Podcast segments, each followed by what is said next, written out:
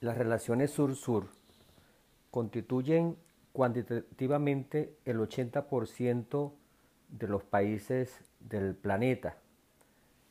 Igualmente, el 80% de los recursos naturales y de la población de la humanidad está ubicada en estos países, eh, en África, en Asia, en nuestra América y en el, en el Pacífico, algunos países de lo que se llama Oceanía.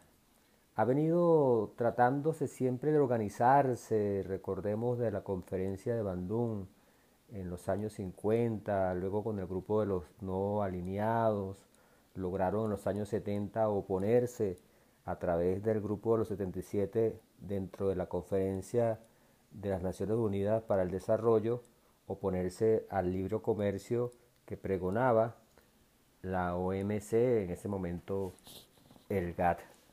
Dentro del seno de las relaciones sur-sur, es decir, bajo el principio de que el sur puede vivir del sur, han surgido grandes movimientos, grandes liderazgos políticos, tanto de hombres como de mujeres, rotación de países. Habría que destacar el, aporte dado, por ejemplo, por Mao Zedong en China, por Ho Chi Minh en, Vietnam, por Nasser en, África, eh, líderes indiscutibles para unas relaciones de igualdad con el, el norte.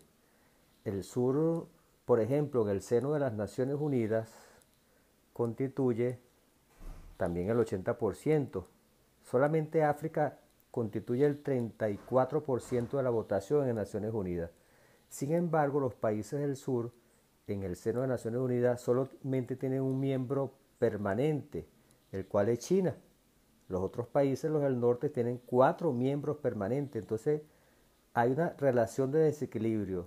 El sur es el que aporta el 80% de la energía, de los alimentos, de la mano de obra, mientras que el norte, eh, con, aportando solo el 20%, tiene mayor poder. Las mayores relaciones de comunicaciones están en el norte y no en, el sur.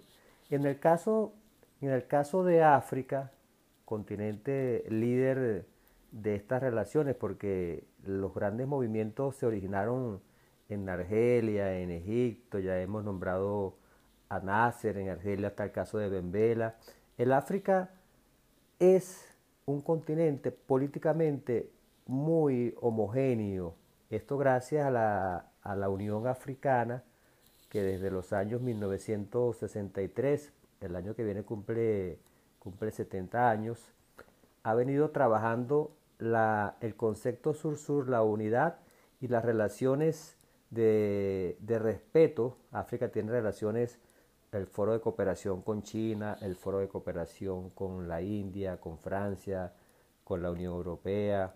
Eh, se intentó el foro de cooperación con América del Sur.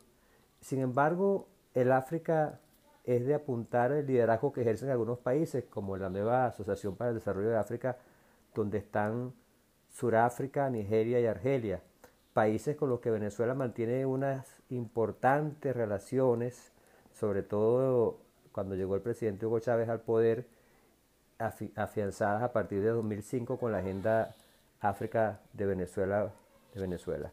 De esos países, Argelia ha tenido una trascendental relaciones con Venezuela. Solamente en el periodo del presidente Hugo Chávez hubo unas nueve o diez reuniones bilaterales entre Abdelaziz Bouteflika y el presidente Hugo Chávez ambos ya desaparecidos, que catapultaron esas relaciones y que a través de Argelia se consolidó las relaciones con África del Norte y con los países árabes, ya que Argelia es un país árabe y forma parte de la Liga de Estados Árabes. Venezuela tiene unas excelentes relaciones con Argelia, que también es miembro de la OPET. En su momento, cuando hubo la crisis del 2002 por el saboteo petrolero, Argelia colaboró con Venezuela a través del suministro de, petróleo ligero y siempre ha habido unas relaciones excelentes que se han mantenido con el gobierno del presidente Nicolás Maduro, que ha hecho también visitas a Argelia como tal.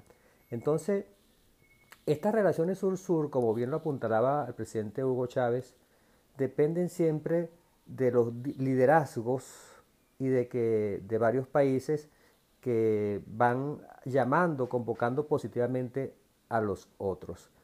Es un momento propicio cuando vemos alineamientos, por ejemplo, contra, contra Rusia, país euroasiático, o vemos el caso de la cumbre mal llamada de las Américas, porque América es una sola, eh, que los países del norte están alineándose están tratando de, sabotear al sur, que el sur es justamente quien les da de comer, es un momento importante para afianzar el multilateralismo tomando como base esas relaciones sur-sur. Y para ello países como Venezuela, Argelia, Suráfrica, eh, Nigeria, son países que pueden aportar mucho hacia ese objetivo.